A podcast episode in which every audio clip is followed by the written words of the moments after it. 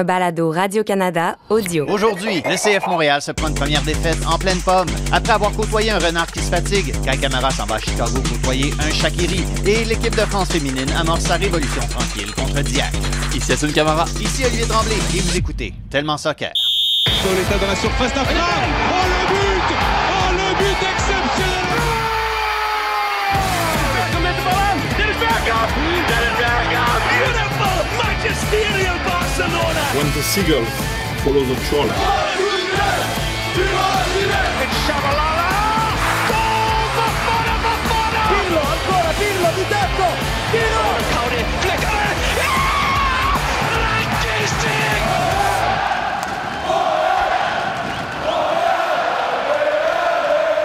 Here we go. Here is the trophy lift, the moment they've all been waiting for, as I'm sure celebrations will go well into the night. Manchester United have won the Carabao Cup this season.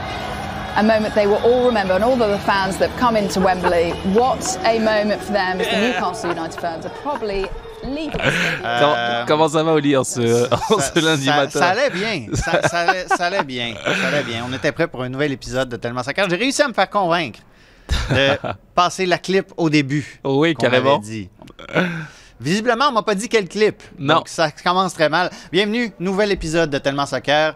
Euh, on souhaite le bonjour à Christine Roger, partie euh, se reposer un instant. C'est nous deux, Assun Camara. Bonjour. Bonjour, mais j'ai l'impression que tu, Tu passes fais- un petit peu vite sur l'image qu'on a vue de Manchester United. Donc, arborons la. Parle-moi un petit peu de la défaite de Newcastle. J'ai rien vu, OK? Parce que j'étais dans l'avion, je reviens de la Floride. On est allé, on était là pour le premier match euh, du CF Montréal, on était en Ouais. Floride. Et ça a donné que ben, mon vol n'avait pas de Wi-Fi. Malheureusement, ou heureusement pour Ou heureux- toi. ben, c'est c'est ce que les gens me disent. Ouais. Heureusement, parce Ouais. que finalement, tu as manqué une défaite de 2-0 de Newcastle. J'ai même pas regardé les buts. Ouais, ça m'intéresse même. C'était difficile à voir, vraiment, vraiment. Je pense que tu as bien fait de pas voir les images parce que là, voir euh, Manchester United soulever ce trophée-là face à, à Newcastle qui, qui était prêt hein, vraiment à le prendre, vraiment, vraiment. En fait, voilà, je remue un petit peu le couteau, désolé, mais c'était ça, en, hein. guise, en guise d'introduction ce lundi matin. Je vois le sang déjà s'accumuler sur les murs. Le entendu. J'arrête, j'arrête, c'est bon. Donc, euh, ben voilà, hein, on va revenir aux choses sérieuses en régie, s'il vous plaît. Passons à notre premier sujet. Je viens d'en parler. Le CF Montréal est en Floride. Ouais. Il y a beaucoup de choses positives aujourd'hui. Euh, même si on a perdu 2-0, je pense que, comme tu as dit, on, on a mérité de marquer euh, un, deux ou trois buts. C'est c'est un manque d'efficacité ce soir. Mais je suis content qu'on a créé beaucoup de, des occasions. Donc voilà, Hernan Losada qui euh, essaie de voir le positif, peut-être jovialiste aux yeux de certains. Reste que c'est bon, défaite de 2-0 contre l'Inter Miami pour commencer des buts de Krivtsov et Borgelin à. Euh, pas l'entame de saison désirée. Est-ce que, est que ça t'a laissé sur ta faim, particulièrement avec les attentes qu'on avait créées sur le jeu euh, lossadien, dirons-nous?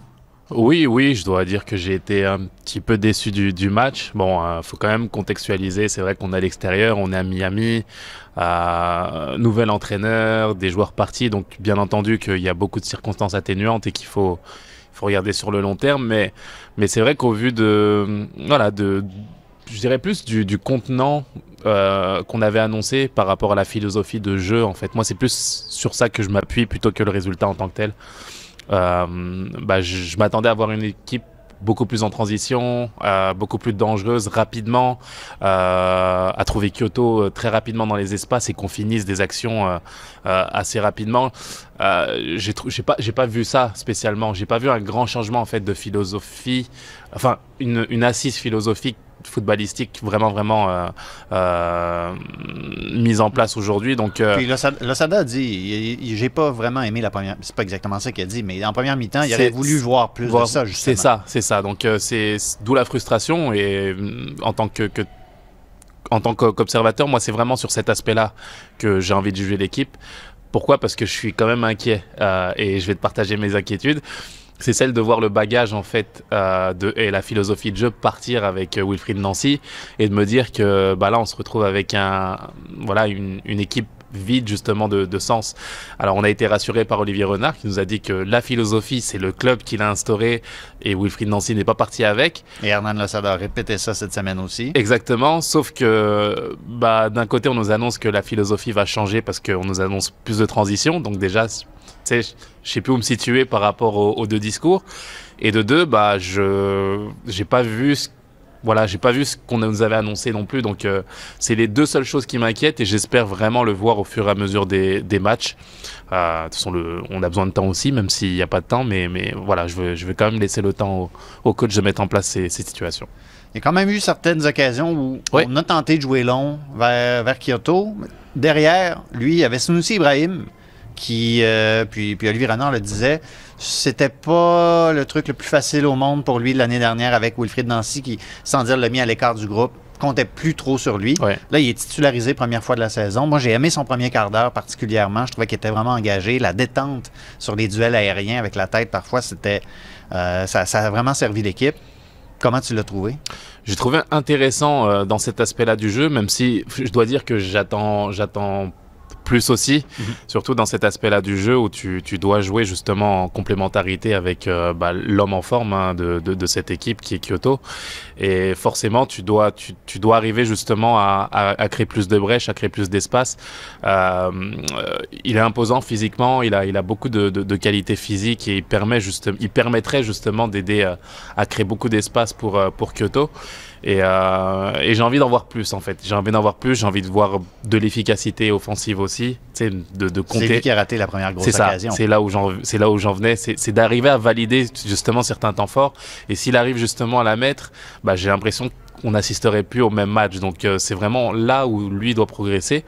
Et puis nous montrer bah, ce, ce dont il est capable, pourquoi Wilfried Nancy l'a mis de côté l'année dernière, euh, comment lui va gérer justement cet aspect-là, comment il va prouver que c'est Wilfried qui s'est trompé. Euh, c'est beaucoup beaucoup d'aspects psychologiques qu'il doit gérer et, et je pense là encore qu'il faut lui laisser le temps de, de, de montrer son potentiel. Je suis d'accord avec toi sur cette occasion-là. Ibrahim Ça- peut, ça change doit, doit la mettre. En même temps, j'ai le goût de lancer des fleurs à Drake Callender aussi, qui a fait un gros match devant la cage euh, de Miami. L'autre côté complètement, ben, une des grosses surprises, c'était la titularisation d'Aaron Herrera en défenseur central.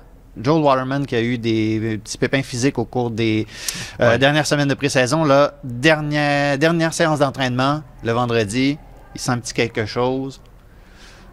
C'est compliqué. C'est compliqué quand tu t'attends à. Ça leur aurait pris un Assun Camara là, qui, peut, qui peut jouer les deux postes euh, sans trop euh, se poser de questions.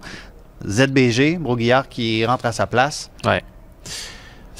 C'était compliqué. C'est compliqué et ça- il faut s'adapter justement aux circonstances. Et comme je l'ai dit, euh, Miami c'est difficile. Euh, tu étais justement sur place, tu sais Ouais. que les conditions, euh, tu sais, il fait chaud, c'est assez humide. Euh, Ah, je te dirais que c'était pas si pire Pas si chaud, non, tu pas tu si les- tu les On protèges. est en février. ouais, tu les protèges un petit là, peu. il y a une petite brise, c'est pas trop humide. Là. Ça va, il y a un petit- il y a un petit C'était- vent frais. bien correct. Mais c'est ça, il faut s'adapter concrètement aussi aux circonstances. Et, euh, et écoute, moi, Broguillard, j'ai bien aimé. Moi, j'ai bien aimé son, son, son, son, son jeu, son apport. J'ai l'impression qu'il est en, en confiance aussi. Donc, c'est pas le, c'est pas le, le, le joueur que je, que j'incriminerais de, de cette façon-là. Non, c'était pas mon intention non plus. Non, non, non plus, au contraire. Et je pense que, écoute, euh, la brigade défensive a essayé de faire son mieux. Moi, j'aurais aimé, j'aurais visé peut-être le milieu de terrain, en fait, même s'il y a eu, il y a eu de- de- des choses intéressantes. Mais euh, d'arriver à gagner euh, ce- ces duels au milieu de terrain euh, de façon de façon constante et prendre le dessus, je trouve que c'est ce qui a pêché un petit peu. Et surtout, bah, les erreurs qu'on paye cash, malheureusement. Il y a l'entrée de Mathieu Chouanière qui rentre et qui rentre globalement très bien. Mais lorsqu'il perd ce ballon et qu'on se fait punir C'est 2-0. automatiquement, Ouais. malheureusement, c'est 2-0 et ça te tue pratiquement le match. Donc, euh, Il était pas obligé de faire qu'est-ce qu'il tentait de faire. non, plus, absolument là. pas. Il y avait beaucoup d'espace pour lui. Il pouvait la remettre en une touche derrière ou euh, ne pas prendre le risque justement de dribbler et de, et de pivoter. Exact. Il a pris ce risque et malheureusement, ça paye cash. Euh, et, et je trouve ça au parce que au, compte, au, au vu de sa deuxième période, enfin la, la- la seule période qu'il a joué, mais euh, bah, j'ai trouvé, je l'ai trouvé quand même intéressant. Donc c'est là où on doit grandir, c'est là où on doit apprendre et se dire que bah écoutez, on doit, on est en MLS, c'est ultra efficace, c'est une ligue qui, qui punit les erreurs aussi. On l'a vu, hein, il y a eu beaucoup beaucoup de buts en, en- dans les arrêts de jeu pendant pendant ce pendant cette première journée, ça a été incroyable, On salue Toronto. entre autres entre autres. Et euh, à Atlanta aussi, ça a été pas mal, euh, ça a été pas mal. Mais euh, je pense voilà qu'on doit apprendre de nos erreurs et faire attention à ça parce que voilà, la moindre erreur peut, peut, peut être payé cash. Donc au milieu de terrain, j'aurais aimé plus de consistance. Pour moi, c'est plus là que ça s'est joué. Il y a eu une première titularisation pour euh, Nathan Saliba. Ouais. Euh, J'ai trouvé bon dans les intentions. T'as peut-être juste manqué de réussite un peu dans certaines actions. Euh, mais je pense que dans sa tête, dans sa tête, il était, il était là pour, pour ce qui est du jeu. Peut-être l'occasion était, était grosse un peu. Qu'est-ce que tu as pensé de son match? J'ai trouvé intéressante aussi, j'ai trouvé sévère son, son, sa sortie. Euh, pour moi, qui est un petit peu tôt dans le match, Euh, je pense qu'il a l'occasion justement de, de, de montrer un petit peu plus son potentiel. Et, euh, et c'est vrai que lorsqu'on perd, à- quand- lorsqu'on est dans la difficulté, je comprends l'entraîneur de vouloir changer quelque chose assez rapidement pour de- redonner un élan, mais j'ai comme l'impression que ça a été, euh, voilà, c'est difficile pour un pour un joueur comme lui en fait d'absorber ça rapidement. Tu peux rentrer à la maison, te poser des questions, de dire attends, on a perdu par ma faute, etc., etc. Donc Mais il fallait changer quelque chose. fallait absolument Il fallait changer quelque chose, quelque passait 100%. rien au milieu de terrain. 100%, mais euh, je pense plus à l'accompagnement et à se dire, écoute, euh, on commence, on évolue, on est content de ce que tu as fait. Et puis, euh, bah, ce que disait Loceda, bien Ouais. entendu. Il aurait pu faire descendre Samuel Piette plus vite. Pourquoi quasiment. pas? Pourquoi pas? Moi, j'étais surpris de voir ça. C'est puis, ça. Puis Hernan Lassada n'était pas d'accord avec moi de dire que Samuel Piette était défenseur dans une défense à trois. Non, mais c'est ça. Pourtant, il était clairement sur la même ligne que Camacho et Exact. Miller. Exactement. Donc, c'est tout des, écoute, c'est les- tous des petits aspects qui peuvent faire la différence. Je pense que il faut laisser du temps à cette équipe-là. Malheureusement, euh, même s'il y a beaucoup d'inquiétudes. On a parlé des changements, on a parlé de l'entraîneur qui est parti, on a parlé des joueurs qui sont partis. Euh, Il y a beaucoup, beaucoup d'interrogations aujourd'hui. Moi-même, je me plongeais dans, la chose de me dire est-ce que je vais revoir ce que j'ai vu euh, la saison dernière? Donc, euh, non, pas forcément, mais je pense qu'avec la, la, volonté, les joueurs, la qualité qu'il y a, on peut s'attendre à ce que cette équipe progresse. Donc, ne pas être trop inquiet de ce qu'on a vu ce week-end. Il y en a d'autres qui sont inquiets. C'était la question qu'on a posée à un peu tout le monde sur les réseaux sociaux. Qu'est-ce que vous avez pensé du premier match du CF Montréal? Alors, euh, voyons voir. On a quelqu'un ici qui s'appelle Extra Large qui nous dit Rappelons-nous du début de saison l'an dernier. Ça, c'est vrai. Soyons patients. ZBG avait une belle occasion. Il ne l'a pas saisi. Dommage. Réa, belle impression. Idem pour Sunusi. Hâte de voir ses rois à l'œuvre. C'est vrai, ça. Début de saison l'an dernier, ça a été compliqué par moments. Vous doutiez, Christine et toi. Moi, j'ai toujours su que cette équipe-là allait faire parce qu'est-ce que qu'elle allait meilleur, faire. Parce que t'es le meilleur, J'ai toujours su. Euh, mais ça, justement, ces petites individualités-là, moi, je trouve Chandrea a bouffé d'air frais au milieu de terrain quand il est rentré. Euh, Sirois, on verra parce que, bon, Pantémis, ça sent pas bon, Ouais, euh, a dit. Losada. Euh, Est-ce que tu es capable de voir cet angle-là, de se dire que ça a mal commencé l'an dernier, qu'il y a une marge de progression? Oui, à condition qu'on emboîte justement dans la philosophie qu'on veut mettre en place. Euh, moi, comme je le répète, c'est vraiment dans, cet aspect-là que, c'est cet aspect-là qui peut servir de locomotive en fait pour des jeunes qui peuvent intégrer euh, cette façon de jouer et s'exprimer au mieux. On a parlé de, euh, de Bourguillard euh, la saison dernière.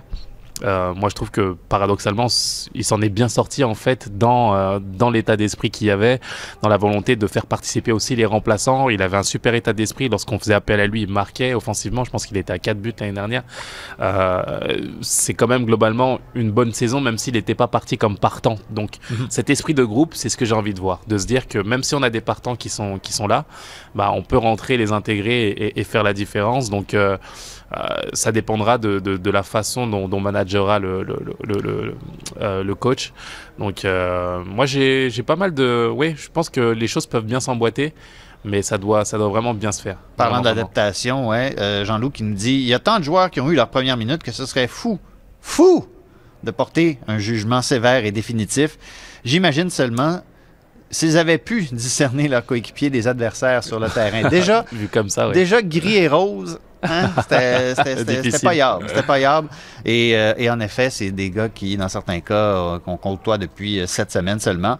Euh, Anthony qui dit De façon globale, j'ai vu un collectif montréalais entre deux idées. Ça rejoint un peu ce que tu disais tantôt sur la philosophie. Après trois années de possession, j'avais l'impression de voir. Aïe aïe. Un retour des principes de Rémi Garde. Pourquoi avoir choisi la violence comme ça, C'est Anthony? ça, Franchement? il y va fort. Non, mais c'est, je peux, je peux comprendre. Faut- vraiment, c'est, euh, tu nous as parlé de, de score en début d'émission, mais moi, je, me, je, je veux vraiment pas me porter sur le score. J'ai voulu me porter exclusivement pendant 90 minutes sur la façon dont allait jouer le CF Montréal. Et c'est là où j'ai, été un petit peu déçu, vraiment. Je me suis dit que, bah, ok, ça va prendre du temps, on va l'accepter, y a pas de problème. Mais j'ai envie de voir une équipe définie qui va nous amener un style, qui va, qui va évoluer d'une certaine façon. et c'est à l'entraîneur de la mettre en place. Donc euh, on, on va, on va attendre. On va attendre. Merci à tous ceux qui nous ont écrit. Et euh, ben, il y a, on disait, beaucoup d'incertitudes, des questionnements. La chose qu'on savait samedi, c'est que Kai Kamara ne jouerait pas. Mais, euh, mais je crois oui. Donc à la fin, c'est bien pour lui, pour sa famille. Et, euh, pour nous, pour le, coach surtout aussi, parce que c'est pas évident. Il y avait des jours où il s'entraînait, des jours où il s'entraînait pas. Euh, quand on vient la veille de match de Raudis, il était dans le groupe et non, le jour même du match, il dit qu'il a mal à la tête. C'est tout des, points qui. Un coach prépare sa saison et tu, es à bord ou tu n'es pas à bord. Donc c'était pour ça important pour moi de trouver la, la meilleure formule. Je crois qu'on a quand même reçu un- une proposition intéressante par rapport à l'âge de Kai, pas par rapport aux qualités. Parce que s'il était plus jeune, évidemment, c'était un montant beaucoup plus important. Mais voilà, on a limité la casse et je crois que c'est surtout un signal par rapport aux joueurs. Personne n'est plus, plus, plus important, plus grand que le club. Et voilà, c'est fait.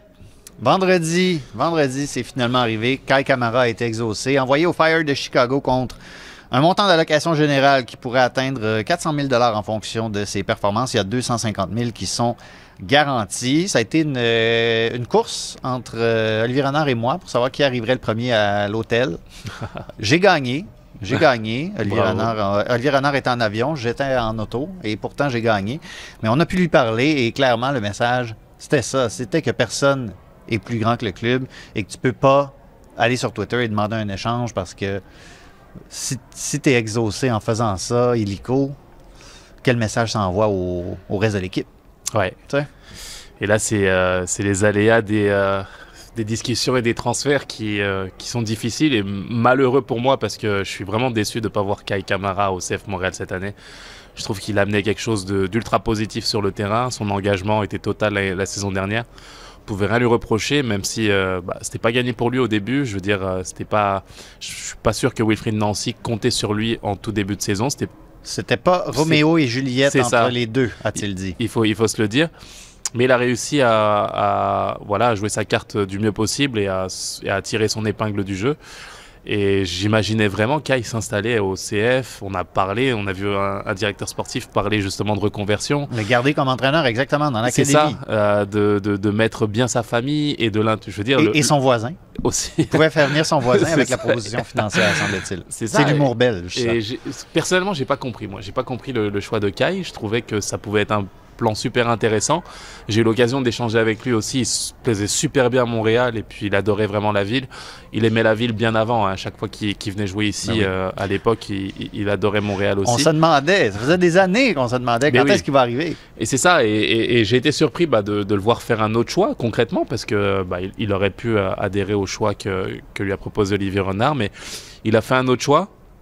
Et je pense que bah, on n'a peut-être pas tous les tenants et les aboutissants des discussions qu'il qui y a eu avec, euh, avec la direction, mais, mais moi je suis personnellement déçu. J'aurais aimé le voir continuer ici. Et, euh, et je pense qu'il aurait, il aurait aidé grandement la communauté soccer ici à Montréal à travers ce qu'il faisait sur le terrain, comme je l'ai dit, en dehors aussi. Il était engagé au niveau des associations, il voulait aider les jeunes aussi, soit en Afrique ou ici. Et je trouvais que c'était un super ambassadeur du, du, soccer. Euh, donc, je suis. Voilà, malheureusement, comme j'ai dit, j'ai pas les tenants, les aboutissants. On voit Olivier Renard. Franchement déçu, il faut le dire. Je pense qu'il il est Ben, sur le plan sportif, il est clairement déçu. ben, pas seulement, justement. Je pense que sur euh, le plan humain aussi, j'ai l'impression qu'il s'est passé euh, voilà, des, des choses entre eux euh, qui font qu'au niveau de l'orgueil, ça ça passait pas non plus. Ce qu'on sait, ce qu'on sait, c'est qu'en octobre, il y avait des négociations, on parlait d'offres, Ouais. et il y a quelque chose qui a été dit. Il n'a pas dit quoi, mais Mm. quelque chose a été dit à- au directeur euh, adjoint, directeur sportif adjoint, Ouais. Vassili Kremanzidis. Et à partir de ce moment-là, c'est là que Olivier ouais. Renard a dit les offres qu'on fait, c'est à prendre ou à laisser. Ça, c'est sa version. Mm. Euh, c'est sûr que s'il y a des choses qui sont dites comme ça envers des, envers des, envers, envers un de tes patrons, essentiellement. Quand tu, tu peux pas arriver et dire quelque chose, le mot qui a été utilisé, c'est inadmissible. Ouais. Tu peux pas employer des propos comme ça envers tes patrons si c'est bien ça qui est arrivé. Non, 100%. 100%. C'est pour ça que j'ai l'impression vraiment que, que voilà, l'ego et la personnalité ont été touchés de- du côté du, du CF Montréal aussi. Et puis, de, de- ils n'ont pas le choix de prendre des décisions, on peut le comprendre, mais euh, je veux dire, le fait de voir Wilfried Nancy partir, qui est un gros personnage du CF Montréal, et derrière le. Je veux dire, Kai était une grosse personnalité aussi, partir de cette façon-là, Bah, je trouve ça dommage, malheureusement. J'aurais aimé que l'issue soit, soit, soit plus positive. Et euh, bah, on doit composer autrement. C'est le sport de haut niveau, c'est les aléas du sport de haut niveau aussi, il faut l'accepter. Mais personnellement, moi, j'aurais aimé voir ce mariage se réaliser. Euh, Olivier Renard aurait aimé aussi, mais malheureusement, c'est voilà, ça sera autre chose et il faut, il faut s'adapter. C'est comme ça. Olivier Renard disait, puis on l'entendait dans l'extrait, qu'il était content du montant par rapport à l'âge, il a 38 ans, Kai Camara, Ouais. pas par rapport à ses qualités. Je pense que c'est, en tout cas, de ce que j'ai pu voir sur les réseaux sociaux, du moins, puis aux gens à qui je parle, je pense qu'il est pas mal la seule personne à être, sur- à être comme déçu de ce montant-là. Moi, j'ai vu ce montant-là arriver, puis j'étais comme, hein, ils sont allés chercher dans les six chiffres. Le gars veut plus être là. Il a fait une demande publique d'échange. Et es-tu surpris du montant, toi? Autant que moi? 400 000, hein, c'est ça Ouais, ça peut aller jusqu'à 400 000, 250 000 garanties. Ouais. Moi, j'ai- trouvé que c'était un. Franchement, c'était un super montant pour lui. Je trouve aussi. Euh, on parlait de reconversion aussi derrière. Je veux dire, il y, avait quand même un plan intéressant. C'est difficile en fait de s'en prendre à un club lorsque tu vois qu'ils ils ont mis pas mal d'efforts en fait pour te garder. Donc euh, concrètement parlant, j'ai l'impression que voilà que Kai a décidé de, de voir ailleurs. Peut-être qu'il a une proposition. euh, je veux dire, encore meilleure en termes de reconversion à Chicago ou ailleurs. Je veux dire, euh, c'est un gars qui est reconnu dans la ligue, qui est une légende de la ligue, le meilleur buteur, deuxième meilleur buteur de la ligue aussi. Il, Donc- il a presque joué pour la moitié des équipes. C'est ça, oui, c'est vrai quand tu regardes aussi. 10, Mais il y a ça aussi, il y a, 10. il y a cet aspect-là aussi, peut-être qui a été perturbant, le fait de, de, de, de voir qu'il a connu énormément de clubs en MLS. Certains diront que c'est une bonne chose, d'autres diront que c'est une, voilà, une forme d'instabilité aussi. Donc il y a, beaucoup de questions de part et d'autre. Et j'ai envie de dire malheureusement, franchement, je, pense que le CF Montréal a tout fait pour le garder. Euh, franchement, 400 000 dollars, euh, c'est énorme. C'est énorme à 38, à 38 ans, 39 ans. Et euh, j'ai l'impression qu'ils ont fait tous les efforts pour le garder, mais qu'il a décidé de, voilà, de, faire autre chose. Peut-être qu'un jour, on aura l'occasion d'en parler avec lui. J'espère pouvoir, pourquoi pas, m'entretenir avec lui et savoir le, voilà, le- oui. le, le fond de, de- de l'histoire. Mais, Ah oui. mais je suis vraiment déçu, déçu de ne pas le voir euh, rester au CF Montréal, vraiment. Dans le premier bloc, on n'a pas parlé de Chinonso Afar. Non. C'était par dessin. Parce que moi, je trouve qu'il a fait une super rentrée. Ouais. Je l'ai trouvé. J'allais dire monstrueux, ce serait gros parce qu'il n'a pas joué énormément de minutes. Mais franchement, pour ce qu'il a donné, pour faire jouer ses partenaires, tout ça, tu sais, on va pas dire que c'est Kai Kamara. Ouais. Mais il me semble qu'il peut donner un peu de ce que Camara a donné. Bah, c'est ce qu'il faut, il faut compter justement. Euh, J'ai envie de dire que dans l'apport offensif, dans la percussion, il a été super intéressant aussi. Et puis ils doivent se dire, il doit se dire, je, je parle de lui, mais de, de- des autres, des autres joueurs offensifs aussi, bah, que c'est sur eux qu'on compte aujourd'hui en fait. C'est sur eux qu'on compte aujourd'hui. Ils doivent avoir les épaules justement de pouvoir remplacer des joueurs majeurs comme comme Kai Kamara. Euh, c'est difficile. Mais euh, c'est la stature et c'est le, le niveau d'exigence qu'on doit qu'on doit avoir. Donc euh, c'est sur ce, cette lignée de voilà de d'entrée et de, de, et de jeu qu'on doit, qu'on doit vraiment avoir au CF Montréal si on veut espérer avoir une saison aussi bonne que l'année dernière. Il n'y a pas le choix. En attendant ouais. un, report- un renfort offensif euh, du CF Montréal, j'espère, je ne sais pas de quelle façon ils peuvent se débrouiller, mais je pense qu'on a besoin vraiment d'un, c'est mon avis, là, d'un attaquant majeur de quelconque façon pour pouvoir euh, atteindre les objectifs. Moi, c'est, c'est, c'est vraiment le regard que j'ai aujourd'hui. Ne dis pas ça à Romel Kyoto, qui n'est pas, un- Kyoto qui est est- pas un attaquant, qui n'est pas un renfort majeur. Oh, ouais. Non, il est, Il, il peut a- se fâcher, hein? il était sur le bord de se fâcher après DeAndre Yedlin. C'est ah, ca- carrément. Mais écoute, il, il est, il est génial, mais on a besoin sur une longue saison, justement, si on veut jouer sur tous les tableaux. Je- euh, Rommel, c'est très bien, mais d'avoir un, un- un joueur aussi, euh, aussi percutant et aussi. euh, qui, fait, qui faisait autant de différence finalement que Kai Kamara en termes de statistiques. Euh, J'ai l'impression qu'on s'attendait pas à ce que Kai nous rende autant que ce qu'il a donné. Donc il va falloir combler ça d'une façon ou d'une autre. Jouer sur tous les tableaux, hein? Oui. un gars de League's Cup, toi. Exactement. Tu veux la aussi. League's Cup cette Il année faut- à Montréal. Il faut, il faut. On peut, on peut, on peut, on peut. Bon, fait que la prochaine étape, ce sera une discussion avec euh, Hassan Kamara et euh, Kai Kamara. Avec euh, hein, Hassan Kamara en modérateur, c'est pas mal, hein? Hassan. Hein, on, On a le bon va trio. venir ici, C'est bon. puis, euh, on, trouvera quelque chose. Et on pourrait faire ça, euh, tiens donc, en France. Puis C'est là qu'on s'en va en France. Aujourd'hui, je prends cette décision purement sportive. C'est compliqué de dire réellement les choses parce que ce sont des choses de vestiaire. Il faut plus d'exigence. Le curseur, il doit monter. Euh, il faut plus de travail. C'est un staff, c'est un tout. Forcément, c'est la coach qui pilote, donc euh, forcément son nom il va, revenir. Mais c'est un tout. Ça fait des années où on souhaite pour tout le monde que ça s'améliore, donner des moyens. Et quand tu vois d'autres pays passer devant toi, bah, tu te dis, ben, nous, on a loupé quelque chose ou on est en train de dormir. Non, ce n'est pas la sœur d'Olivier Renard, mais on va quand même passer à une autre Renard, Wendy, qui euh, a annoncé qu'elle euh, mettait sa carrière internationale en veilleuse, pour ne pas dire qu'elle l'arrêtait complètement. Euh, c'est arrivé la semaine dernière, donc après Canada Soccer, ben, autour de la FFF d'être en crise. Wendy Renard qui a écrit J'ai défendu le maillot bleu, blanc, rouge 142 fois avec passion, respect, engagement et professionnalisme. J'aime la France plus que tout. Je ne suis pas parfaite loin de là, mais je ne peux plus cautionner le système actuel bien loin des exigences requises par le plus haut niveau. C'est un jour triste, mais nécessaire pour préserver ma santé mentale. C'est pas rien, ça. C'est des mots durs. Ouais, c'est des mots, des mots forts bah, qui retentissent euh, quelques jours après ce qu'on a vécu avec, euh, avec euh, l'équipe nationale du Canada. Comme, quoi, on, se rend compte que c'est des choses qui peuvent, qui peuvent toucher d'autres fédérations. Et c'est vrai que j'ai été bah, perturbé de deux façons en fait par ce, discours. Bah, parce que d'un côté, je comprends en fait les, les filles de vouloir faire progresser le, soccer féminin et de, garder euh, bah, la longueur d'avance qu'elles avaient. On avait parlé des investissements, de la vision, qu'a un, un Jean-Michel Aulas, président de Lyon par exemple, qui était un des premiers visionnaires euh, en termes de foot féminin en France. Et, euh, forcément, tu as envie de les accompagner. Et euh, j'ai été interpellé, moi, par la façon de, de dont s'y sont prises les filles, c'est de se dire que bah, elles allaient faire grève tout simplement. Donc j'avais quand même une forme de gêne euh, à ce niveau-là, de me dire est-ce que c'est est-ce que c'est ce qu'il faut faire? Est-ce que c'est la bonne façon de faire? Est-ce que est-ce que est-ce est-ce que euh, les gens peuvent le prendre comme un caprice tout simplement de se dire que écoute pourquoi tu fais pas comme toutes les fédérations etc. Mais finalement au vu de voilà des arguments au vu de, bah, de, de la non, de, de l'UNFP aussi, l'UNFP qui a accompagné, euh, qui a accompagné aussi euh, ces filles-là, c'est le syndicat des, des footballeurs français. Euh, bah, tu te rends compte que c'est un système que, qui est décrié tout simplement et qui, je veux dire, il n'y a pas de hasard. Tu peux, tu peux pas, tu peux pas dire que ces filles-là font un caprice tout simplement. Non, non. Au contraire, donc. euh, euh, Et là, si Assoun parle au, juste pour préciser, si Assoun parle au pluriel, c'est parce qu'après Wendy Renard, il y a des Oui. soutiens qui sont venus, certains sous la forme de tout simplement marque de soutien, mais il y a deux autres internationales françaises, euh, Kadi Diatou Diani et Marie-Antoinette Katoto, qui ont elles aussi mis leur carrière internationale Oui. en veilleuse. Ensuite, l'UNFP a réagi. Ensuite, Perle Moroni, qui a, je pense, 11 sélections, a elle aussi dit Je veux plus jouer pour l'équipe de France tant que c'est pas réglé.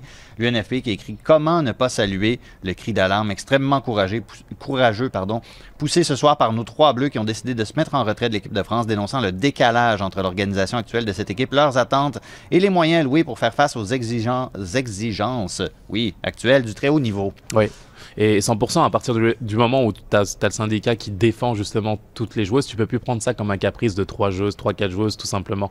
Et je connais bien justement les dirigeants de l'UNFP, j'ai- collaboré euh, étroitement avec eux euh, par le passé, encore aujourd'hui d'ailleurs, et, je, connais, je connais leur intégrité, je connais leur volonté justement de faire progresser le, le football en France, le soccer féminin aussi, et ça rejoint tout simplement les, bah, les aléas qu'on vit ici, tout simplement, le fait de, bah, de négliger le football féminin et de se dire bah écoute on met tout sur les garçons et puis on se prend pas trop la tête avec les filles. C'est un petit peu le, le regard qu'elles ont le ressenti qu'elles ont. Je veux dire quand tu as des Wendy Renard euh, compétitrices dans l'âme qui veulent gagner qui montrent ça à chaque match je veux dire qui, qui, qui est juste une c'est l'atelière de l'équipe de France. Ce serait Ma- ce serait Marcel Desailly en équipe de France euh, dans, dans, un autre dans un autre monde je veux dire. Et, et qu'elle et qu'elle justement euh, prend la décision et qu'elle prend le risque en fait de mettre sa, sa, sa carrière entre parenthèses. C'est une année de Coupe du Monde, là, faut le rappeler. C'est ça, C'est une pas- année de Coupe du Monde. Exactement, c'est pas n'importe c'est pas n'importe quand et c'est pas n'importe quoi. Elle fait elle prend une décision et un risque pour sa carrière. Bah, je trouve qu'il faut justement prendre ce, ce, ce message-là et essayer de voilà d'accompagner au mieux bah, des, des filles qui ont tout simplement envie de gagner et qui ont aussi envie de laisser euh, un héritage à, au- à la nouvelle génération.